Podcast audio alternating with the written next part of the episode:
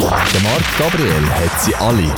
Die wichtigsten Schweizer Künstler und noch viel mehr. Hallo, mein Name ist Böhne Huber. Ich bin, der, ich, ich bin die Engelsstimme von Patent Ochsner. Hallo zusammen, ich bin Delian und das ist der MG Talk. Das ist der MG Talk Podcast. So, ich begrüße euch zu einem weiteren Talk und heute wieder mal mit dem Bühne Huber. Ganz herzlich willkommen. Danke für die Einladung. Sehr gerne, wie geht's dir? Geht gut. Langsam bin ich ein bisschen müde, ich habe mich ein bisschen schusselig müssen schnurren. Wir bekommen noch ein Album. Schau, das hast doch du noch Das ich gewünscht, genau. genau, das hat ja Grund, dass du da bist bei mir. Eben, am Freitag kommt noch ein Album raus und ich darf es schon in der Hand haben, so sieht das aus. Wie nervös bist du eigentlich schon? Mit, mir fällt etwas auf, es ist anders, wenn man ein Album veröffentlicht, wo 15 neue Songs da sind, die noch niemand gehört hat. Und jetzt sind da 25 Songs, die alle Leute mehr oder weniger schon kennen. Das fühlt sich nicht ganz gleich an.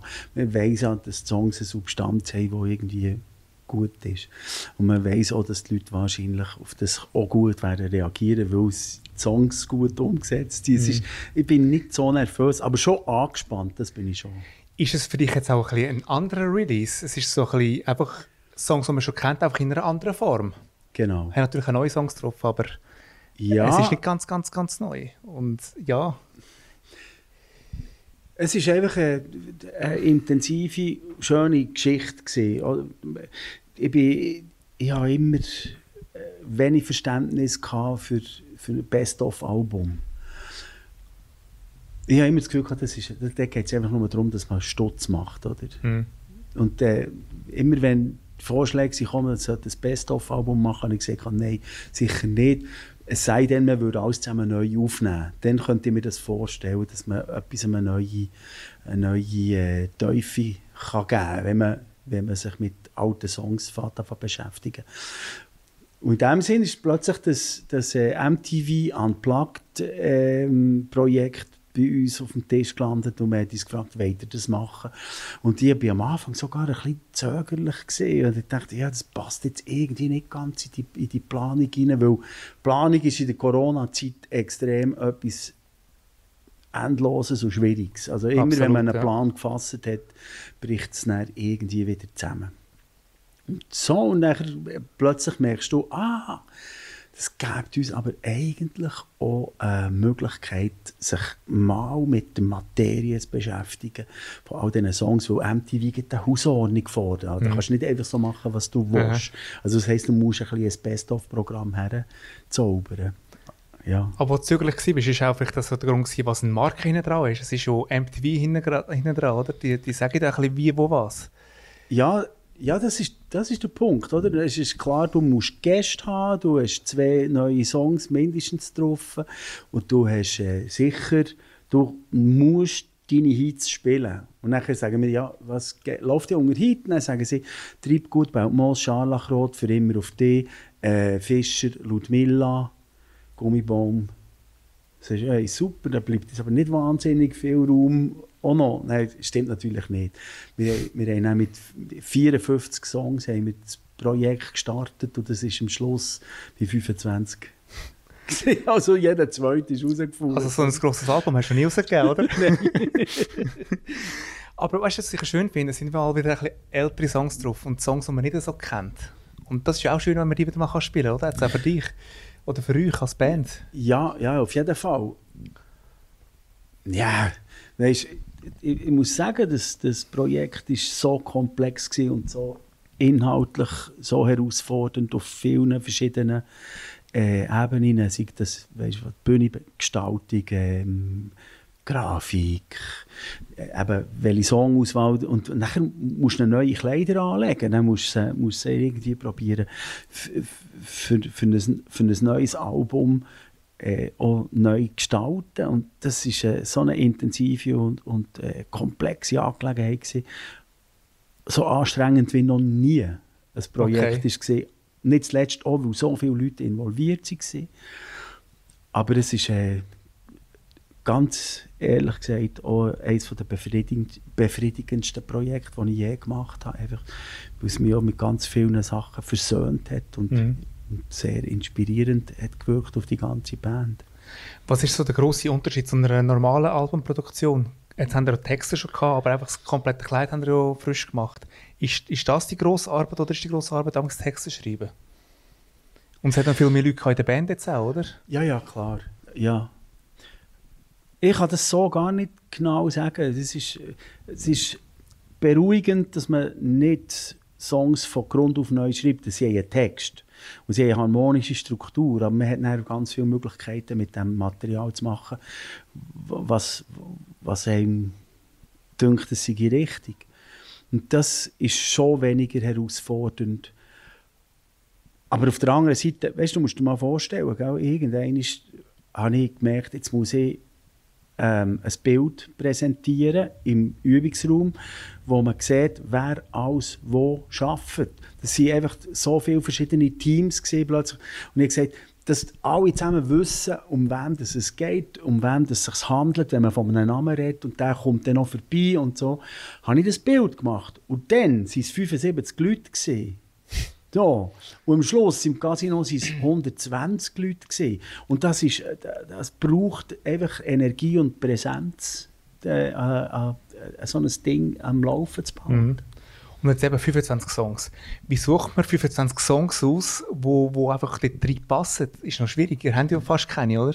Ja, ja, ja. ja, ja, ja. also wir haben uns einfach im Januar 21 getroffen und haben im, im Oktober 21 abgeliefert. Das heisst eben, wie gesagt, es waren 54 Songs, gewesen, die sind einfach, ja, es ist recht einfach, nämlich etwas funktioniert oder etwas funktioniert nicht. Ja, oder, ja es ist bis, bis im, im Juli sind wir immer noch etwa mit, mit 20 Songs drüber gewesen. Weißt du, wo man das Gefühl hatte, oh, das wäre interessant, aber so. Und irgendwann hat es sich dann gegeben. Aber man muss sehr viele Darlings killen. aber sind's, wer, hat das, wer hat am Schluss ausgesucht? Sind das ihr oder hat das MTV gesagt? Nein, MTV redet gar nicht drin. Okay. Nein, das ist wirklich, also die hätten drin geredet, wenn wir jetzt gesagt hätten, wir wollen wirklich Scharlachrot nicht spielen oder wir wollen Venus von Bümplitz nicht spielen oder so, dann hätten sie gesagt, hey, Moment, Freunde, jetzt habt ihr etwas falsch verstanden. Aber die müssen rein. So, aber es, ich habe mir das, weißt, man darf es nicht falsch verstehen. MTV lässt sehr mit sich reden. Die sind sehr durchlässig und die sind interessiert, dass der Künstler wohl ist. Die machen nicht, die tun da nicht irgendwie etwas aufdrücken, wo man, mhm. dann, wo man sagt, da fühle mich nicht mehr wohl. Und so, und wir, haben, wir, haben, äh, wir hätten auch können sagen du, wir bringen den Song nicht her, dass er hübsch wird. Dann hat man ihn nicht gespielt oder dann hat man halt gesagt, dann macht man ihn in einem altbekannten Gewand. Mhm. Aber was ist jetzt für dich oder für euch als Band die Herausforderung gewesen? Der Song komplett, der ja ganz anders hat einen ganz anderen Takt, ist es jetzt ungewohnt. Eben wie Scharlachrot jetzt zum Beispiel oder, oder Belgmoos, tönt komplett anders. Ja, ja, ja. Was nicht in die alte Takt hineingehst, Ja, es, ja, es, sind, es, sind, es sind Prozesse. Wir, ja, wir, haben, wir haben uns viel Zeit genommen für das. Und wir, wir haben uns auch sehr, sehr verlaufen, zeitwillig. Also weißt, es gibt eine schöne Anekdote. Wir haben, wir haben einen Song geschafft, im, im, in dieser Baracke am Anfang, eben Corona-bedingt, äh, zu viert, haben wir gestartet und sind dort grandios gescheitert an einem Song. Einfach, leck mir wie Dilettanten, also vollkommen, wie ganz neu im Business waren. Shit, wir haben keine Blasse Dunst, was wir mit diesem Song wollen. Oder so. In diesem Augenblick ist der Christian, der Manager, in uns besuchen und hat gesagt, ihr habt den MTV, äh, den, den Swiss Music Award, der Lifetime ähm, äh, für das Lebenswerk äh, Auszeichnung bekommen. Und wir haben ihn angeschaut und gesagt, wir haben ich nicht verdient. wir sind noch ganz am Anfang, wir wissen nicht, wie es geht. Also, äh, wir sind grandios gescheitert, immer wieder. Und bei ein paar Sachen sind wir erstaunlich schnell auf einen wirklich grünen Zweig mhm. gekommen.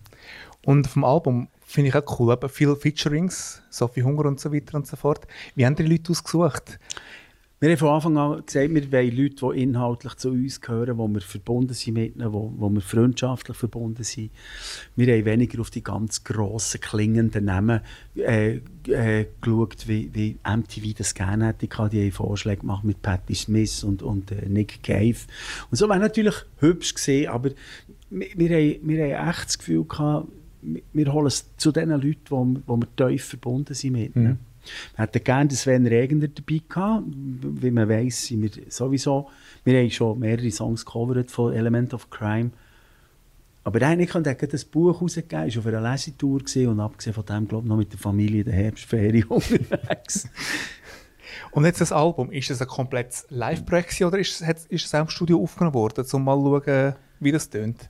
Nein, nein, das ist nur live. Es waren zwei Konzerte gewesen und äh, man hat die Möglichkeit gehabt, laut MTV, dass wenn irgendein Song nicht funktioniert, dass man ihn nochmal spielen vor dem, mhm. vor dem Publikum dort hier. So. Und ich habe von Anfang an eigentlich das Gefühl gehabt, wir machen den Bogen genau von A bis Z. Wir spielen zwei Konzerte und die bessere Version nehmen wir. Oder mhm. wenn beide nicht wollen, kippt der Song halt raus. Ähm, einfach, ich wollte ein bisschen Druck und Fokus ähm, provozieren. Und wir haben genau gewusst, es gibt einfach die zwei Abend. Und der Rest, wenn, es nicht hält, haben wir Pech gehabt. Wir, nein, nicht, man, man mischt noch, man kann vielleicht den einen oder ja. anderen Fehler ein bisschen kaschieren, aber es sind natürlich unglaublich viele Mikrofone offen, also wirklich festschießen. Das ist ein massiver Druck, oder? Das muss dann funktionieren. Ja, schon. Schon, aber ja, äh, mein grösster Moment war wirklich Beltmoos, der für mich persönlich der wichtigste Song war in diesem ganzen Ding. Mhm ist, äh, habe ich verhauen. Am ersten Abend total okay. verhauen. Da ist der Druck am zweiten Abend ziemlich groß.